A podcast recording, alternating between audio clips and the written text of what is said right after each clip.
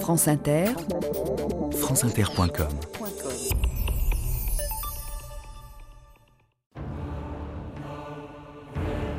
Ce soir-là, je me regardais pour la première fois, non plus comme un simple général, mais comme un homme appelé à influer sur le sort d'un peuple. Bonaparte, le jour de la bataille de Lodi, 10 mai 1796.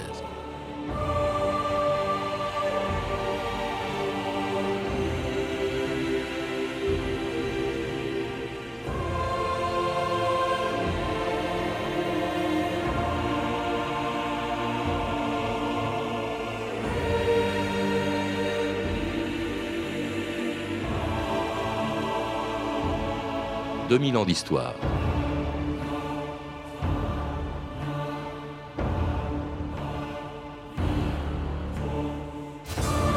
Lorsque le directoire l'a envoyé en Italie en mars 1796, personne ou presque ne le connaissait. Bonaparte n'était qu'un général parmi d'autres.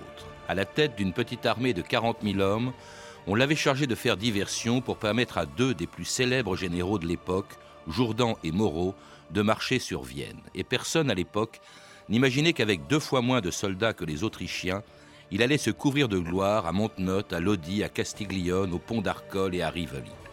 C'est là que pour la première fois, Bonaparte eut conscience de son destin. Ce soir-là, dit-il, le jour de la bataille de Lodi, je me regardais pour la première fois comme un homme, appelé à influer sur le sort d'un peuple.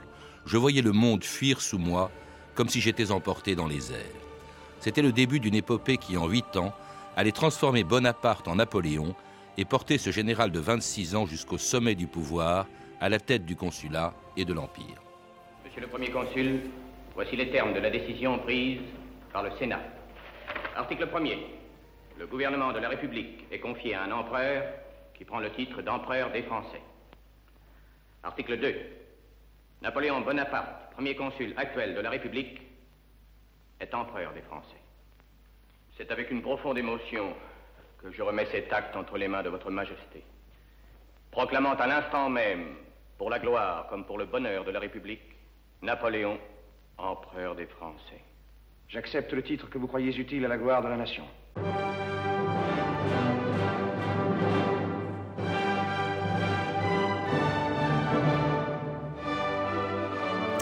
Dominique de Villepin, bonjour. Bonjour. C'était le 18 mai 1804 quand Bonaparte, premier consul, devenait Napoléon Ier empereur des Français. Il était à l'époque au sommet de sa puissance et pourtant, vous l'écrivez dans votre livre Le Soleil noir de la puissance, les ressorts, dites-vous, de la chute sont à l'œuvre dès le début de la geste napoléonienne aux sources mêmes de l'Empire.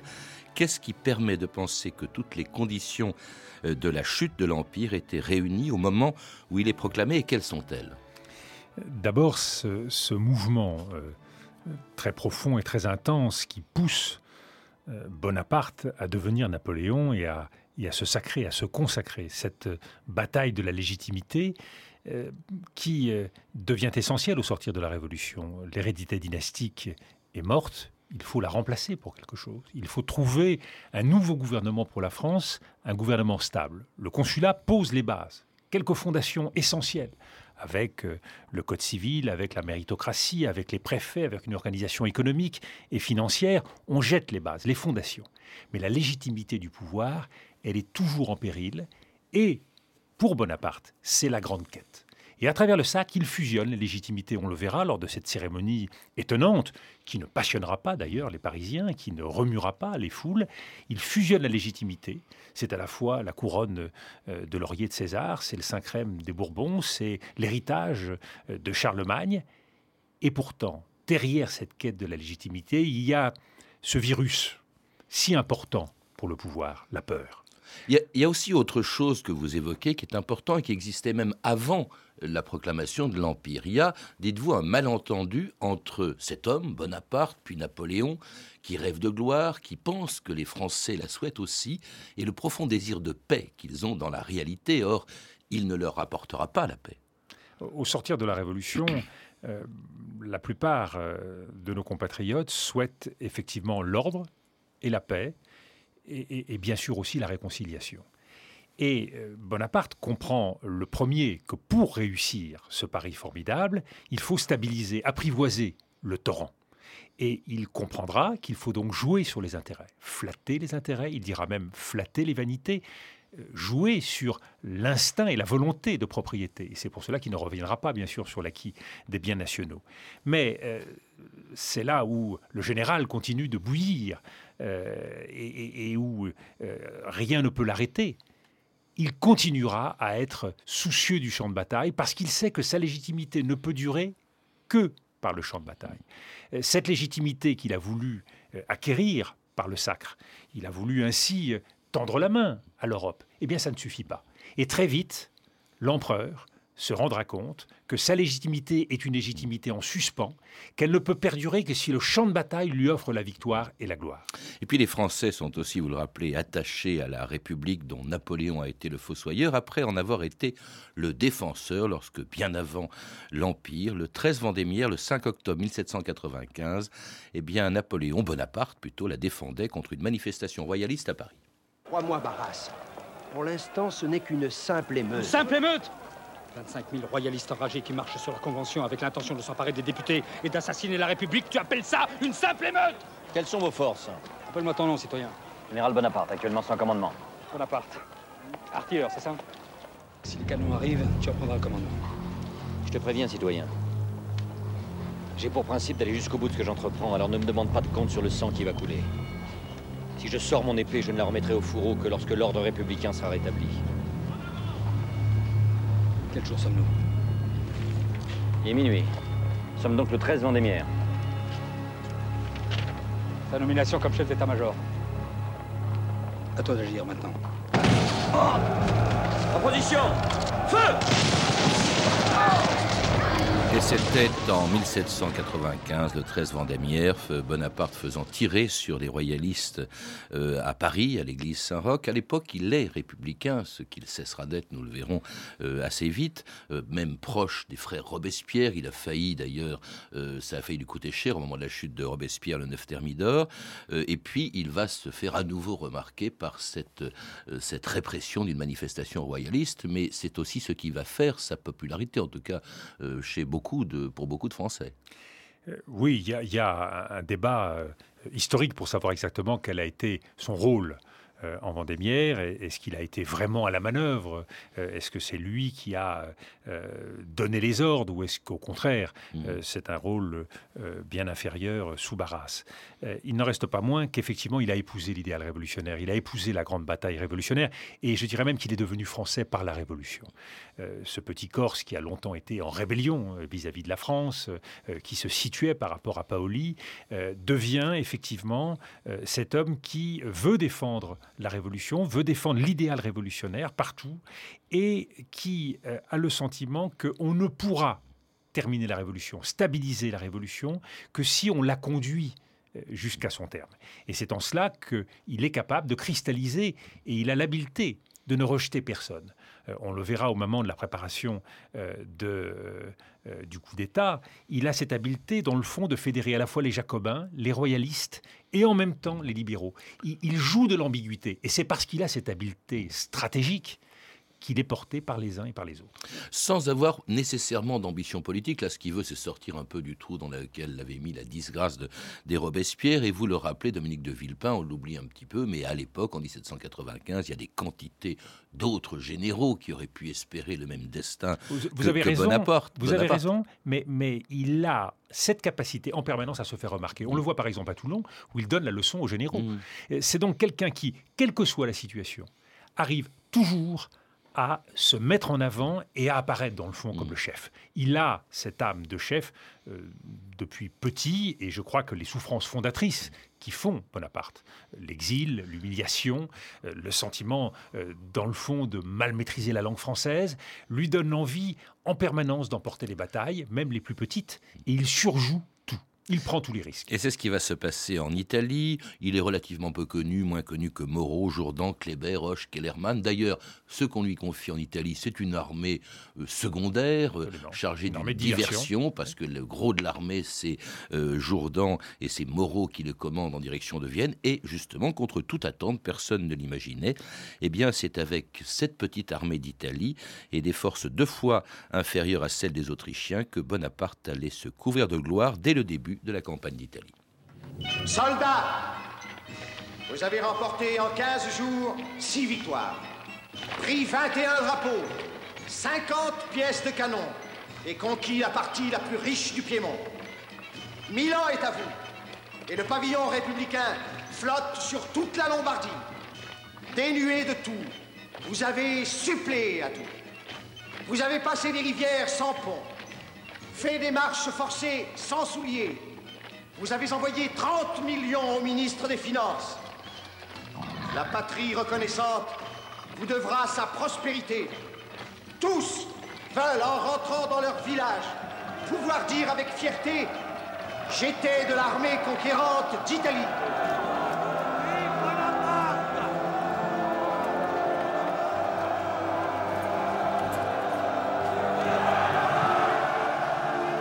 Et c'était mot pour mot les, propos de Bonaparte à son armée d'Italie le 26 avril 1796 au début de la campagne d'Italie et quelques jours avant la bataille de Lodi. Et c'est à ce moment-là, Dominique de Villepin, vous le dites, et pas à un autre, pas à Arcole, mais c'est à Lodi, au lendemain de Lodi, qu'il commence vraiment à croire en son destin. Au fond, il y a déjà Napoléon qui pointe sous Bonaparte. Oui, il le dira lui-même. Euh, c'est là qu'il découvre son étoile, sa bonne étoile, celle qui va euh, le guider tout au long euh, de sa vie. Lodi, c'est une petite bataille. Il y a les Autrichiens en face, de l'autre côté d'un pont sur l'Ada. Et dans le fond, cette petite bataille va devenir un enjeu très important. Et Clausewitz, le grand stratège, le dira, parce qu'il mettra très tôt toutes les forces dans la bataille et surprendra par la vitesse d'exécution euh, de Bonaparte. Euh, les choses commencent mal puisque euh, quand les premiers hommes s'embarquent sur le pont, il y a un passage assez étroit, six hommes à peine, les premières salves sont très meurtrières et finalement on ramasse les drapeaux, il y a là Lannes, Berthier, Masséna et grâce à une manœuvre d'encerclement avec des cavaliers qui euh, font le tour à euh, guet par euh, un certain nombre de tirailleurs qui sont postés dans les eaux. Il arrive à emporter très rapidement, en quelques heures, cette bataille. Et Clausewitz insiste sur la puissance morale de la victoire. C'est-à-dire qu'il choisit de façon symbolique de faire cette bataille, une bataille qui va impressionner l'ennemi. Cette bataille ouvrira les portes de Milan, elle conclut la première phase de la campagne d'Italie elle lui permet d'acquérir une notoriété parmi ses soldats. Le petit caporal qu'on moquait souvent. C'est comme ça qu'on appelle le petit caporal. Oui, le petit caporal, mais, c'était souvent. Euh, c'était au départ. Au départ, ça l'était pas, puisqu'au départ, euh, c'était euh, l'homme qui était celui, enfin, qui était dans les fourgons du directoire. Et, et donc, il acquiert cette notoriété, il acquiert cette affection des soldats.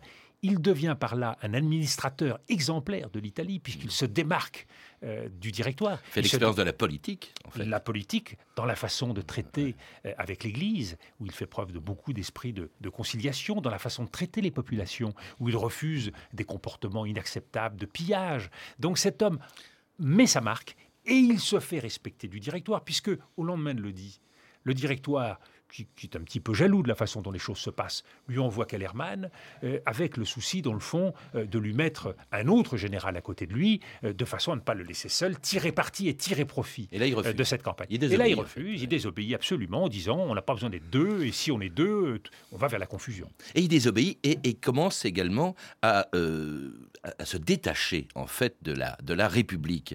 C'est à douter de la République, en tout cas. Vous le citez, croyez-vous, dit Napoléon, au bout du Bonaparte, que ce soit pour faire la grandeur des avocats du directoire, que je triomphe en Italie, croyez-vous aussi que ce soit pour fonder une république? Quelle idée! Une république, c'est une chimère dont les Français sont engoués, mais qui passera comme tant d'autres. Il leur faut de la gloire, des satisfactions, de la vanité, mais pas la liberté. Que le directoire s'avise de vouloir m'ôter le commandement, et il verra s'il est le maître. Il faut à la nation un chef. Mais il y a des propos sur la République qui sont également nouveaux chez Bonaparte. C'est là qu'il commence. Oui, il y, a, toujours cette méfiance euh, vis-à-vis du peuple, euh, ce qu'il appelait parfois la populace, l'idée euh, qu'il faut une autorité. Euh, si l'on veut véritablement pouvoir gouverner un pays, et qu'il faut un système de gouvernement. Et on voit bien euh, la conscience qu'il a euh, de la corruption du directoire, les pourris sont aux affaires, et il a aussi cette conviction, c'est que le temps n'est pas mûr pour lui. Et quand il reviendra à Paris à la fin de la campagne d'Italie, il mesurera très très rapidement qu'il ne peut pas être directeur, il sera reçu à l'Institut, mais qu'il faut inventer une autre aventure pour avoir la gloire nécessaire le moment venu pour pouvoir prendre le pouvoir, et ce sera toute l'aventure euh, d'Égypte. Elle fait que les Français sont excédés d'être gouvernés par des hommes pourris et corrompus, et pas au point de se soulever. L'idéal étant même d'aller chercher au loin de nouveaux triomphes militaires. L'Égypte. L'Égypte? Pourquoi l'Égypte? Parce que tenir l'Égypte, c'est couper la route des Indes aux Anglais, c'est leur rappeler que nous ne les laisserons jamais se prendre pour les maîtres du monde. De plus, notre consul au Caire nous dit que l'Égypte est un pays de richesse prodigieuse. Général Menou, 22e demi-brigade légère, 13e et 69e de bataille. Le général Kléber, 2e demi-brigade d'infanterie au complet, 25e, 15e et général par les plus grands de tous les temps. César, Alexandre et surtout notre grand Bonaparte. Général Gosset sortira dès ce soir sur le Caire. Et Alexandrie? Avant midi, nous y serons. Faites battre le ralliement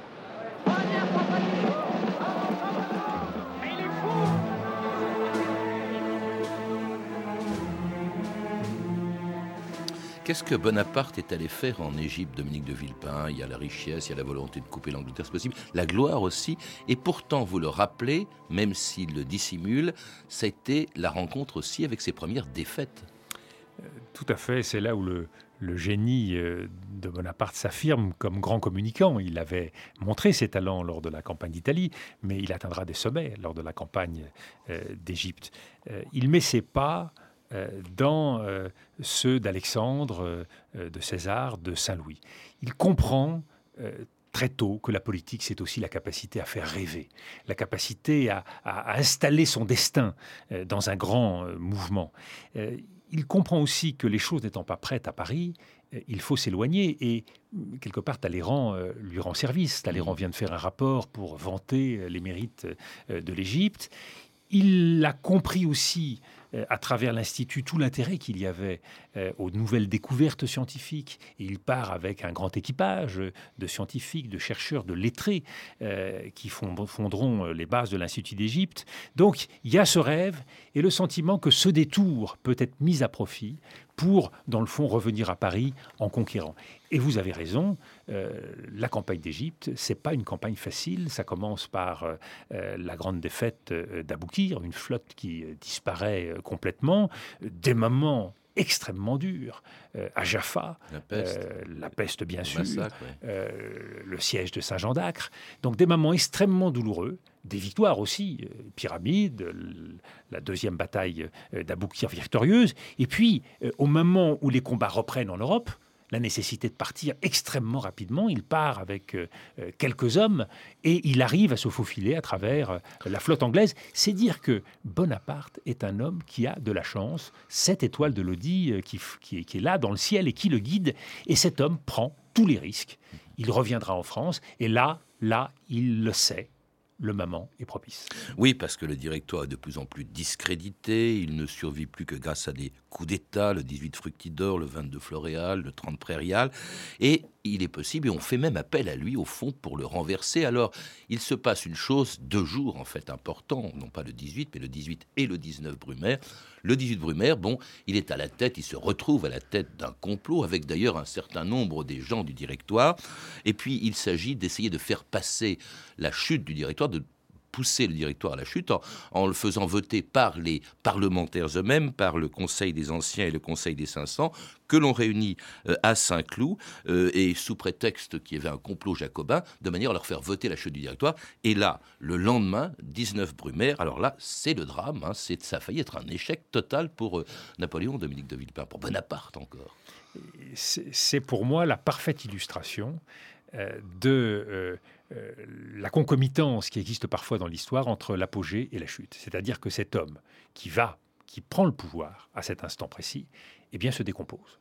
Euh, il, il fait l'épreuve de la conquête du pouvoir en commençant par un échec personnel. Il s'effondre devant les parlementaires, il tremble, euh, il ne trouve pas ses mots, il perd même son sang-froid devant la troupe, et la troupe a un rôle essentiel à jouer parce qu'il y a deux troupes qui sont là. Il y a à la fois la troupe du directoire et puis il y a l'armée régulière, et il est sauvé par son frère. Et d'ailleurs, ça n'arrangera pas les relations euh, avec Lucien. Il est sauvé par son frère, et il gardera toute sa vie le sentiment de la vulnérabilité et de la précarité. Et je pense que dans ce besoin d'en avant, dans ce besoin de surenchère euh, de Napoléon, eh bien, il y a au départ ce sentiment d'humiliation qu'il a éprouvé en ce 19 brumaire. Tout est fragile, tout est précaire, tout peut passer. En se faisant huer donc par le Conseil des 500. Qu'avez-vous fait de cette France que je vous ai laissée si brillante? Je vous ai laissé la pêche et retrouvé la guerre Cette choses ne peut pas durer. Laisse-moi parler En trois ans, il nous mènerait au despotisme. Mais nous voulons la République. Général, nous applaudissons à ce que vous dites, mais jurez avec nous, obéissance à la Constitution de l'an 3, qui seule peut maintenir la République. La Constitution! Vous l'avez violée le 18 Fructidor. Vous l'avez violée le 22 Florial. Vous l'avez violée le 30 Prairial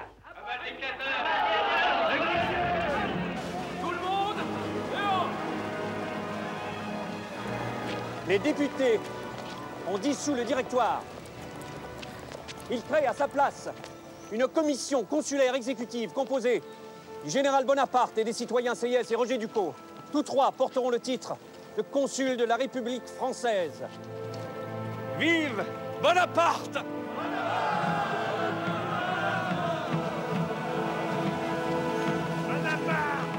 Et c'était le 19 Brumaire, c'est-à-dire le 10 novembre 1799, la fin du directoire, la mise en place d'un consulat dont Bonaparte devient le premier consul, et pourtant, dernière marche aussi vers l'Empire, et pourtant, désormais, c'est ce Benjamin Constant, l'illégalité le poursuivra comme un fantôme.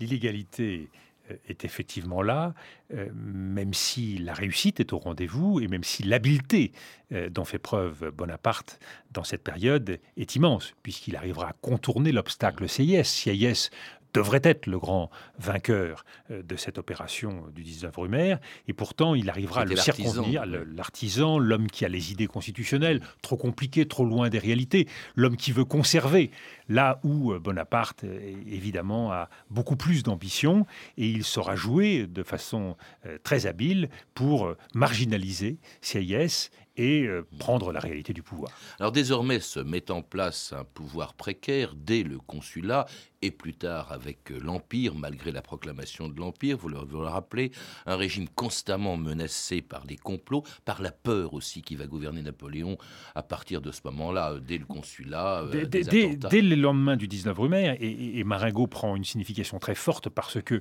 il a le sentiment que les complots commencent à s'organiser, qu'il y a euh, plusieurs personnalités qui sont susceptibles de le remplacer, et, et Marengo, dans le fond, lui achète euh, la paix intérieure. Et il comprend que la victoire et la gloire sont les meilleurs garants de la stabilité et de la légitimité. Et euh, la première euh, conspiration, euh, la première machination, la grande épreuve de la machine infernale en 1800, puis en 1804, la conspiration euh, Moreau-Cadoudal-Pichegru, viennent, viennent le confirmer dans cette idée face à ces menaces intérieures, eh bien, il n'y a que la gloire, il n'y a que cette fuite en avant dans la conquête qui sont susceptibles de lui permettre euh, de se rassurer parce qu'il vit dans l'insécurité, il vit dans l'instabilité, il vit dans la peur. Et puis il vit aussi avec un entourage qui le protège aux, aux, besoins, mais qui en même temps le coupe du peuple. Il y a cet esprit de cour euh, qui apparaît dès cette époque-là, dès le consulat, et plus forte raison sous l'Empire. Il dira au ministre de la Marine, il dira à Decret, vous n'êtes pas obligé de me comparer en permanence à Dieu. Euh, et c'est vrai que la tentation de... Mais c'est lui qui la fabrique, cette cour, pourtant. C'est le pouvoir. C'est dans la mesure où il est le, le, le maître suprême, il peut tout c'est lui qui fait les généraux, qui fait les maréchaux, c'est lui qui fabrique les destins. Donc, bien évidemment, le comportement des hommes s'en ressent, d'où le risque de tout pouvoir personnel, d'où le risque d'ailleurs de tout pouvoir quel qu'il soit. Il a l'habileté, dans un premier temps, de se rendre compte de cela. Mais bien évidemment, plus les choses vont, plus euh, les risques s'accroissent, plus euh, les événements euh, se multiplient, moins il est capable de se prémunir, de se garder, et plus il devient à la fois solitaire, autoritaire et coupé des réalités. La solitude aussi, ça c'est quelque chose que vous avez éprouvé, qu'éprouve n'importe quelle personne au pouvoir Dominique de Villepin. Oui, la solitude qui le conduit d'ailleurs à, donner une place de choix à sa famille, à ses frères, à ses sœurs. Il a le sentiment que seule la tribu peut le protéger. Cette solitude, il est capable d'en faire le meilleur et toute la période du consulat le montre. Et puis cette solitude, elle aussi, elle est aussi très mauvaise conseillère. On le voit par la suite lors de l'aventure espagnole. La campagne de Russie n'écoute plus. Il s'enferme dans ses certitudes. Il est le seul à avoir le sentiment de posséder la vérité et donc coupé de ses réalités, coupé de la vérité des choses.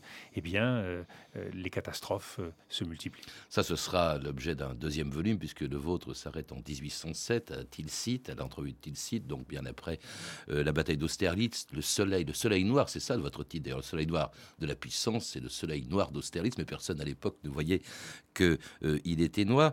c'est un travail d'historien qui a été salué comme tel par des historiens, mais c'est aussi celui d'un homme qui a exercé le pouvoir. C'est une réflexion sur le pouvoir que vous avez faite, Dominique de Villepin. Qu'est-ce que cette aventure napoléonienne à laquelle vous vous intéressez depuis longtemps a pu vous apporter ou vous apprendre? Ah, la première leçon, c'est bien sûr euh, l'humilité. On se rend compte que euh, tout, euh, tout, exercice du pouvoir doit s'accompagner de questions, d'interrogations. il faut en permanence remettre ses certitudes sur la table et, se remettre en cause. Je crois que c'est la, première leçon. La deuxième, c'est qu'il y a toute une série de mécanismes qui accompagnent le pouvoir. On citait à l'instant la cour, la solitude, et, et, il faut être capable, bien averti, de se prémunir contre ces risques du quotidien. Et euh, c'est d'autant plus difficile qu'on manque de temps quand on exerce le pouvoir. On est assailli par les problèmes, assailli par les dossiers, et être capable de trouver cette respiration au pouvoir, c'est sans doute ce qui est le plus difficile. Être capable de garder des vraies fidélités, des gens qui sont autour de vous, non pas parce qu'ils ont quelque chose à gagner, mais parce qu'ils vous aiment, parce qu'ils vous connaissent depuis longtemps. Euh, donc je pense que c'est ces, ces, grandes leçons, être capable de comprendre aussi qu'il faut raconter une histoire à un peuple.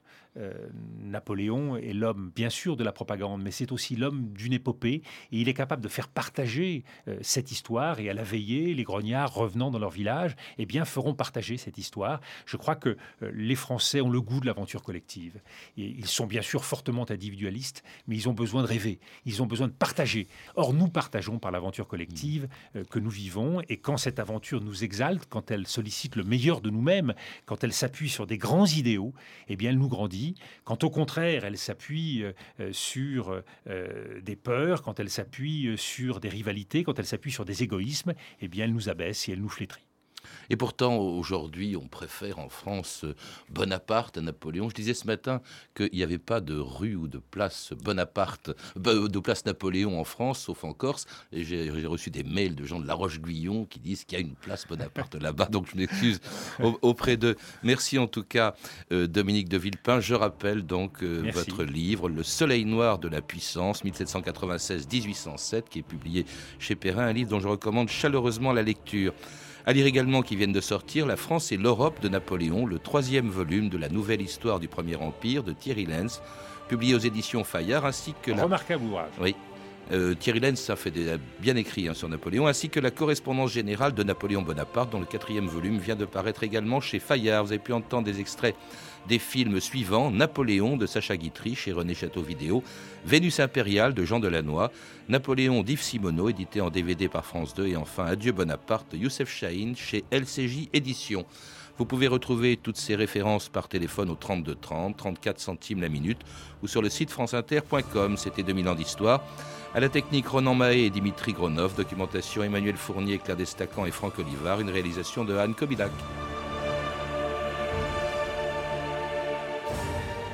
Demain, dans 2000 ans d'histoire, une figure singulière du Moyen Âge, Gaston Phébus.